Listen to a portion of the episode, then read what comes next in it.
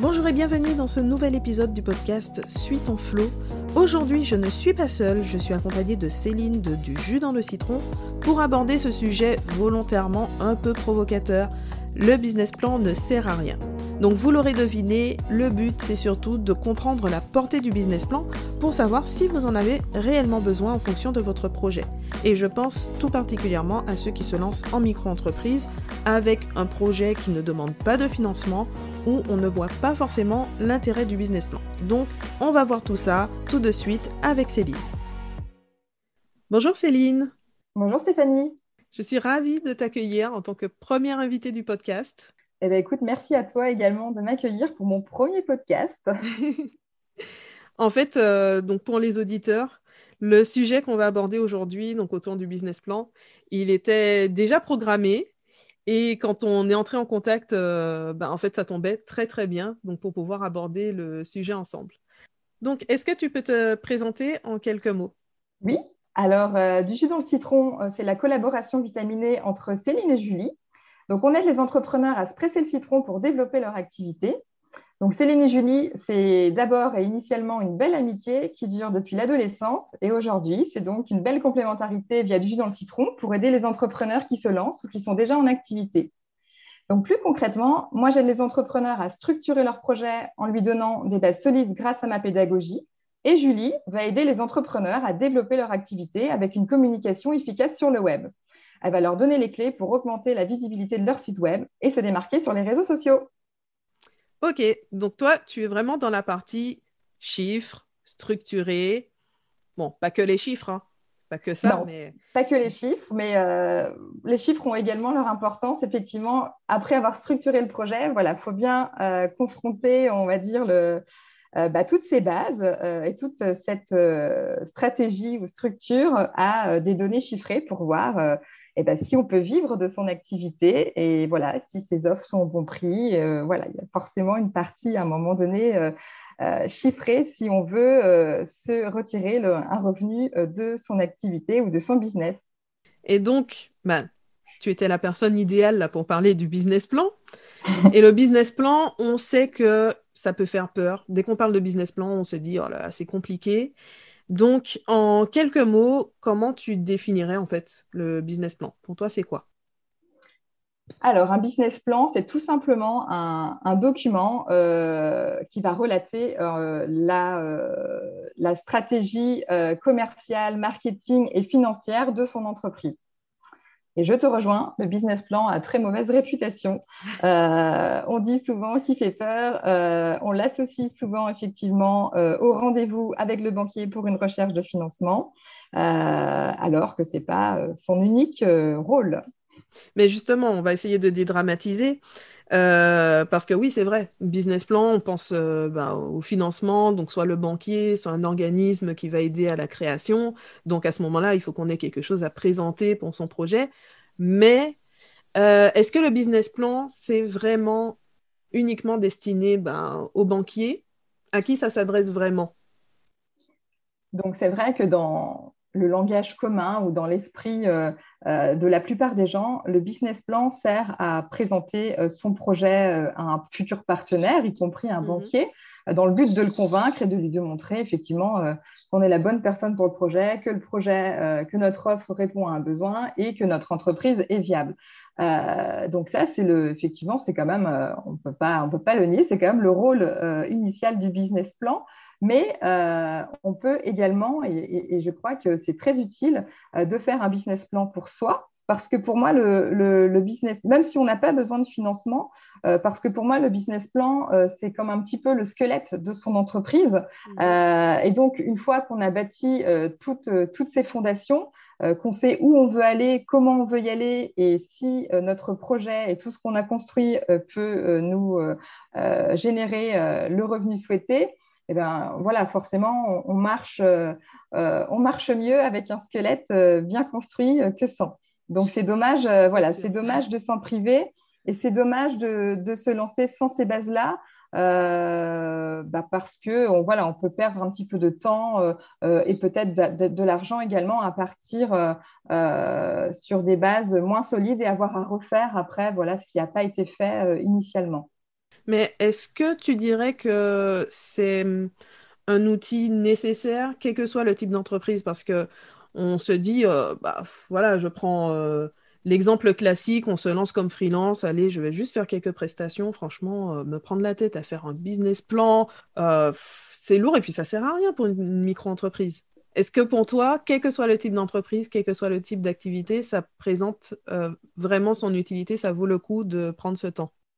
Donc effectivement, euh, le, business plan, euh, bon, c'est pas euh, c'est pas forcément vital. Hein, la survie de son entreprise n'en dépend pas non plus. Hein. On a vu plein de plein d'entreprises, d'entrepreneurs qui se sont lancés sans en faire un et qui vont très bien aujourd'hui. Hein. Mm. maintenant, c'est quand même dommage de se priver de tout ce travail de fond et de fondation pour bah, pour avancer voilà plus euh, plus sereinement aussi également, et puis euh, surtout dans la, bonne, euh, direction le plus tôt possible pour éviter de perdre du temps et peut-être un, peu d'argent également à, à, tester plus longtemps son offre ou, ou se demander pourquoi on fait les choses et, peut-être de ne pas s'adresser non plus aux bons clients voilà, si on n'a pas réfléchi à tout ça avant ou constater peut-être également que euh, le modèle économique qu'on a créé euh, n'est pas viable et que euh, en l'état on peut pas on peut pas se verser de revenus en fait avec mm.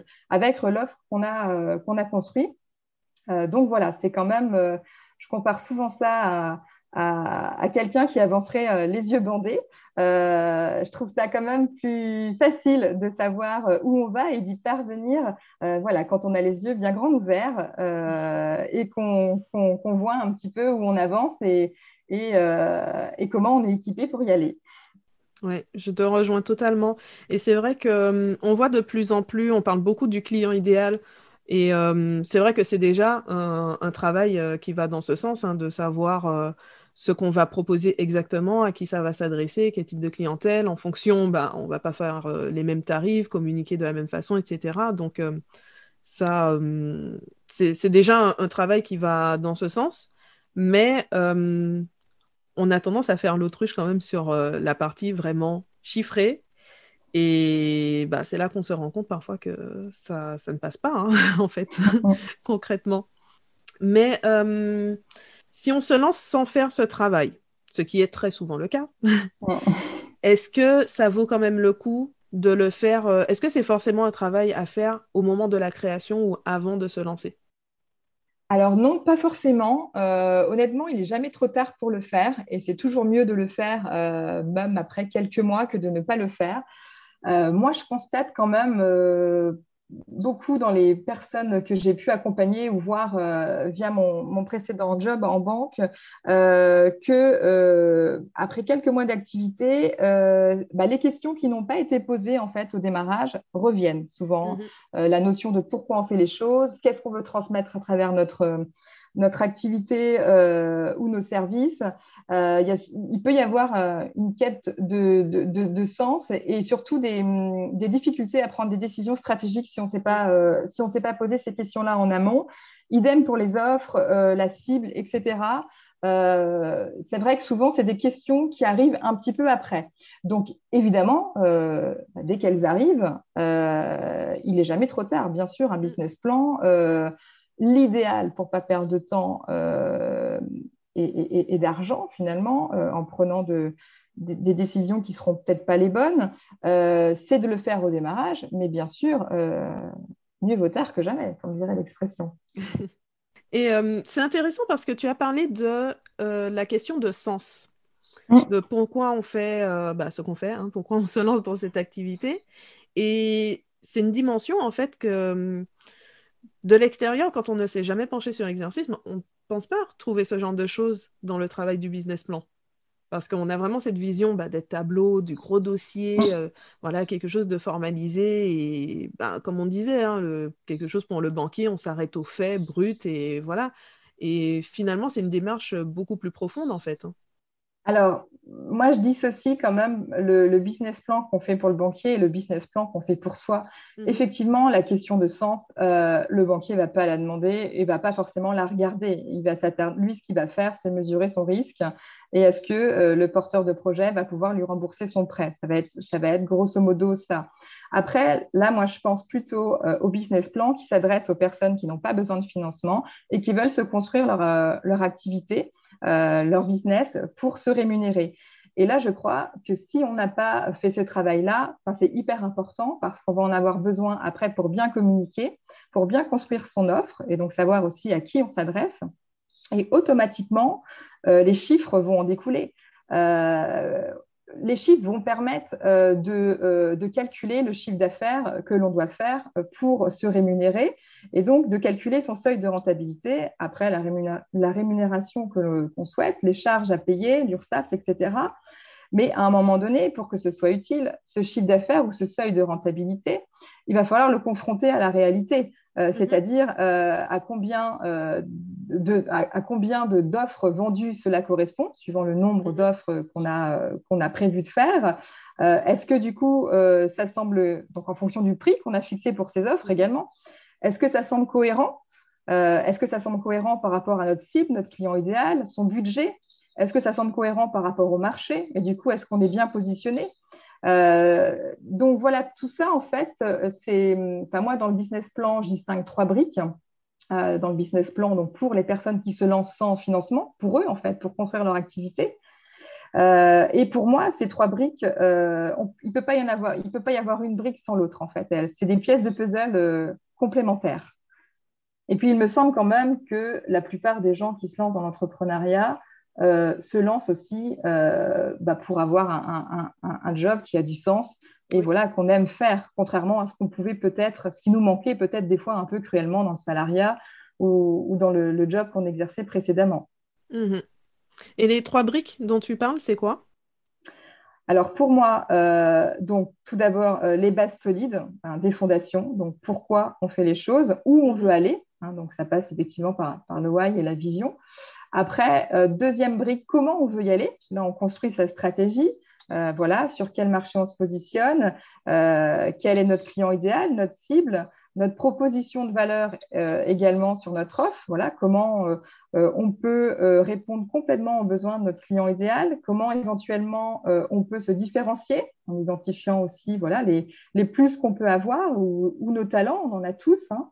Et puis, euh, son positionnement sur un marché. Voilà, la, question vraiment de, la stratégie et comment on y va, comment on va jusqu'au point qu'on veut atteindre. Et puis, la troisième brique, celle qui plaît euh, le moins et qui est souvent très, très peu abordée, c'est effectivement, est-ce que euh, tout ce que j'ai construit en amont, ces deux premières briques, bah, est-ce que ça va pouvoir me rémunérer? Est-ce que mon entreprise est viable? Est-ce que mon modèle économique fonctionne? Et comme je disais tout à l'heure, c'est en fait confronter tout ce qu'on a créé auparavant à la réalité du terrain, c'est-à-dire ça correspond, euh, mon seuil de rentabilité et le chiffre d'affaires minimum que je dois faire en ayant payé toutes mes charges et en m'ayant rémunéré. Euh, est-ce que ça va, euh, est-ce que ça va me permettre, est-ce que les offres que, que j'ai créées vont me permettre d'atteindre ce chiffre d'affaires prévisionnel, ce chiffre d'affaires seuil de rentabilité est-ce que le marché sur lequel je me positionne aussi, est-ce que en étant tout à fait réaliste, euh, je vais pouvoir en vendre euh, bah, peut-être 50 ou 100, ce qu'il faut en fait là Et est-ce que ma communication va dans ce sens-là? Enfin voilà, il faut que tout là c'est le moment en fait de vérification du puzzle. Est-ce que toutes, est-ce que toutes les pièces s'imbriquent l'une l'une dans l'autre et est-ce que on va dire le final est complet? Et si ce n'est pas le cas, parce que ça peut arriver, eh ben, c'est peut-être le moment où justement il faut le voir avant de se lancer. Euh, voilà, si le modèle économique ne fonctionne pas, est-ce qu'il ne faut pas créer une autre offre? Est-ce qu'il ne faut pas également euh, créer une offre pour un autre marché ou un autre client idéal? Est-ce qu'il ne faut pas euh, augmenter le prix de son offre? En comparant bien sûr la valeur qu'on apporte euh, par rapport à d'autres offres existantes, ou est-ce qu'il ne faut pas la simplifier pour y passer moins de temps et pouvoir en vendre plus, par exemple? Euh, Donc voilà, il y a tout un, travail de, réflexion et de vérification à faire euh, dans, cette troisième, dans cette troisième brique et, qui est indispensable pour confirmer en fait les deux premières.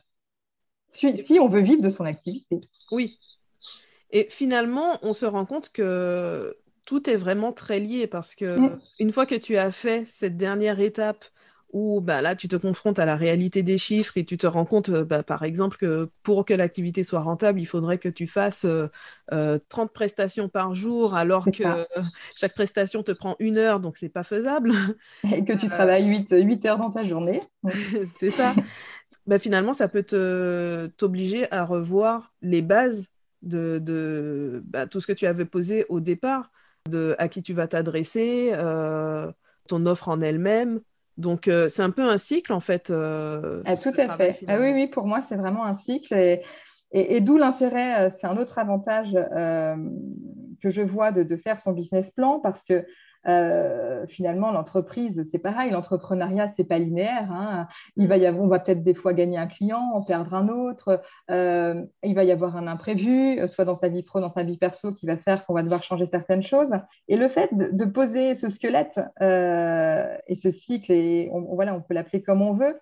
Eh ben, voilà, on va avoir la méthode et la structure, et il suffira en fait de s'y replonger régulièrement, ou quand on en a envie, ou quand on sent qu'il y a un petit grain de sable. Voilà, et en fait, c'est toujours euh, le même raisonnement et le même calcul qu'il faut faire. Et franchement, pas de panique parce qu'au niveau du calcul, enfin, moi, je, le résume dans un simple tableau. Pour une micro-entreprise, c'est juste un tableau. Oui. Mm. Avec euh, voilà, toutes ces charges fixes, variables, la rémunération euh, à laquelle on aspire. Et voilà, ça nous donne tout simplement ce fameux chiffre d'affaires, seuil de rentabilité. Et, mais une fois qu'on l'a, voilà, ça suffit pas de, de se dire, bon, il bah, faut que je fasse ça. Voilà, c'est après, bah, du coup, euh, ça, représente quoi concrètement ce chiffre mhm. d'affaires?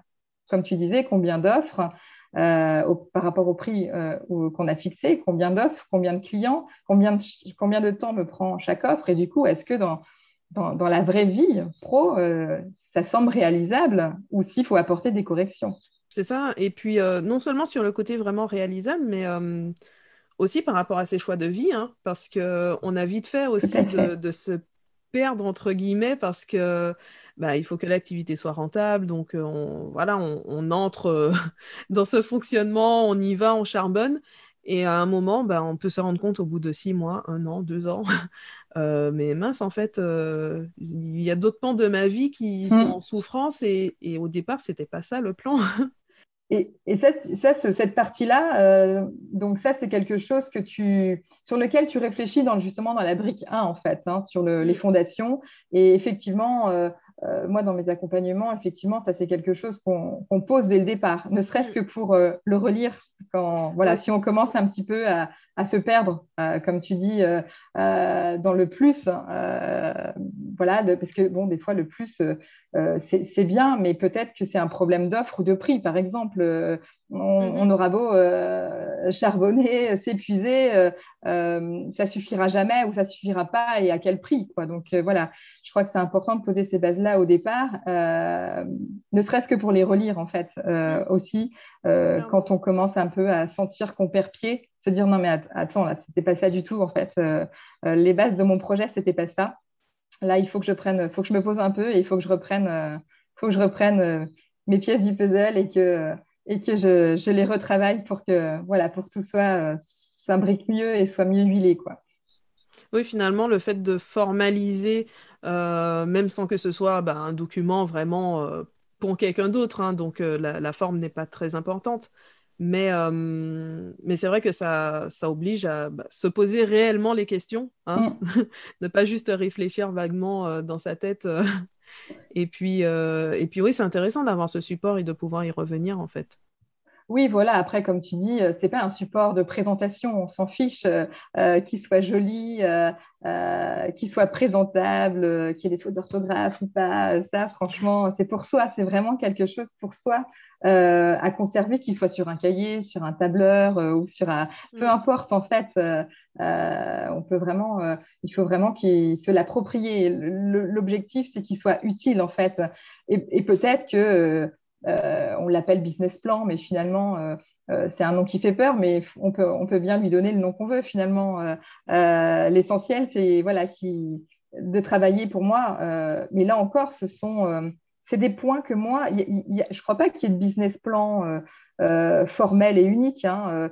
moi, ce, ce, business plan, on va dire personnel, c'est le, justement, c'est le, c'est le fruit de mon expérience et de toutes les observations euh, que j'ai pu avoir, moi, euh, en accompagnant, euh, mhm. j'ai dû accompagner près de 200 porteurs de, projets dans mon précédent job en banque et dans la formation également, et financer une centaine d'entre eux. Donc voilà, j'ai vraiment pu voir à travers ces porteurs de projets et, ces entreprises en lancement et en développement bah, les erreurs qu'il ne fallait pas commettre quand on se lance ou quand on veut développer son entreprise et à l'inverse, du coup, les essentiels euh, sur lesquels il fallait pas passer parce qu'à un moment donné, ça revient toujours un petit peu. Quoi. Donc, mhm. euh, sont, surtout si on, si on propose des services, mais même, dans, même pour, si on vend des produits, et on a forcément euh, quelque chose à transmettre et à raconter à son client idéal et ce qui va faire justement qu'on va se démarquer également bah, de tous les autres produits et services qui, qui, vont, qui, qui sont proposés par d'autres alors justement, donc, ben, on voit que finalement la portée du business plan, elle est, elle est vraiment large, que c'est un outil euh, sur lequel on peut s'appuyer ben, dès la création et après dans le développement de l'entreprise, dans les différentes phases. Quels sont pour toi les principaux avantages du business plan? Concrètement, euh, moi, si aujourd'hui je décide d'en faire un, mm-hmm. sur ce travail, qu'est-ce que ça va m'apporter? Alors pour moi, euh, le, business plan, concrètement, il permet euh, déjà de te structurer, de savoir où tu veux aller. Ça te donne une vision, un cap un petit peu euh, sur ton business. Également te motiver parce que bah, du coup, si tu sais où tu vas et pourquoi tu fais, voilà, si, tout ce que tu fais a du sens, honnête, automatiquement, ça va te permettre de, trouver la motivation euh, et les ressources, même justement quand tu as des petits moments de, démotivation ou un imprévu, euh, euh, voilà, tu vas, tu, vas, tu vas baisser les, un petit peu les bras le temps d'une journée, puis tu vas, voilà, tu vas te remotiver parce que tu sais justement pourquoi tu le fais et où tu veux aller. et puis, ça va tout simplement te convaincre que ton projet peut et doit exister, voilà, parce que tu te l'es démontré dans euh, tes offres, les, les contacts que tu as, tu as, pu avoir avec ton client idéal, ou, voilà, qui voit que tu réponds vraiment à un besoin, à son besoin, et puis bah, les chiffres qui te le confirment, voilà, que... Euh, donc, je dirais que c'est euh, entreprendre sereinement, quoi, et, mm. et, avec, le, avec le smile, avec, avec une motivation au quotidien. Et d'ailleurs, quand tu parles de l'offre du client idéal, je pense aux personnes qui vont avoir du mal à savoir finalement ce qu'elle propose exactement parce que ben, on touche à pas mal de choses, euh, il y a plein de choses qu'on a envie de proposer et euh, c'est pas forcément évident de, structurer son offre. Et euh, du coup, ça peut être intéressant peut-être pour quand on est dans cette phase pour structurer même son offre en elle-même. Oui, et en plus, moi, dans, dans mon approche, euh, justement, euh, parce que l'objectif n'est pas du tout, euh, moi, de, de, faire le business plan à la place de, de l'entrepreneur. donc, c'est pour ça que je l'accompagne via, via du coaching, mais surtout, je propose une boîte à outils avec plein d'outils de méthodo, justement, pour l'aider à réfléchir à son client idéal, aller le rencontrer, etc., et construire ses offres, en fait, autour de ça identifier vraiment sa proposition de valeur, euh, vraiment en quoi ça, ça répond complètement euh, euh, à ses aspirations, à ce client, mais également ses attentes, ses peurs, ses frustrations. Voilà, quelque chose de, très complet. Et évidemment, ces outils, ils n'ont pas vocation après spécialement à figurer dans un business plan, mais c'est des outils de réflexion, d'aide à la réflexion et à la créativité pour pouvoir justement, parce que effectivement, il ne suffit pas de se poser sur une chaise et se dire bon, bah voilà, aujourd'hui, je réfléchis à mon client idéal, euh, quel est-il et quelle va être mon offre? Euh, C'est voilà, c'est effectivement voilà, un peu plus compliqué où ça demande un petit peu plus, un petit peu plus d'aller chercher les choses. Mm. Et c'est vrai que oui, pour ça, c'est intéressant d'avoir un accompagnement. Certaines personnes peuvent se dire, oui, mais bon, il y a plein de choses qui me rebutent, et puis j'ai pas le temps, franchement, la partie chiffres, c'est pas la peine. Est-ce que c'est quelque chose qu'on peut envisager carrément de déléguer? Alors après, oui, on peut déléguer euh, le calcul d'un seuil de rentabilité. Ça, on va dire que n'importe quel comptable ou n'importe quelle personne qui, c'est pas, c'est pas compliqué, hein, qui serait pas phobique des chiffres peut, peut le faire. Maintenant, si c'est juste connaître son seuil de rentabilité et le chiffre d'affaires qu'on doit faire minimum pour ne rien en faire, parce que souvent le rapport à l'argent, c'est un peu plus profond que ça. Mm. c'est-à-dire qu'avoir le chiffre, OK, mais si on n'en fait rien, euh, c'est-à-dire que si on ne le confronte pas à la réalité euh, de ses offres et du marché, ben, j'ai envie de dire, ça ne sert pas à grand-chose. Mm-hmm. Je crois que c'est toute une démarche euh, qu'il faut accepter. et c'est vrai que c'est compliqué parce que ça peut être compliqué pour certains. Mais finalement, c'est plus, on va presque rentrer dans de la psychologie, où c'est plus un problème avec le rapport à l'argent et un refus en fait de l'entrepreneur euh, de vouloir euh, ne serait-ce que le voir ou en parler. Et c'est vrai qu'on peut mettre le doigt sur des blocages, en fait. Hein, ah oui, complètement, ouais. Sur le fait euh, ben, de recevoir l'argent, tout simplement, quand on voit ces sommes, de se dire, bah non, enfin même des, des, croyances limitantes où on, on a l'impression que ce qu'on propose ne vaut pas cette somme ou voilà que c'est un montant exorbitant alors que c'est le minimum juste pour vivre hein, dans, mm, mm. dans, la pratique.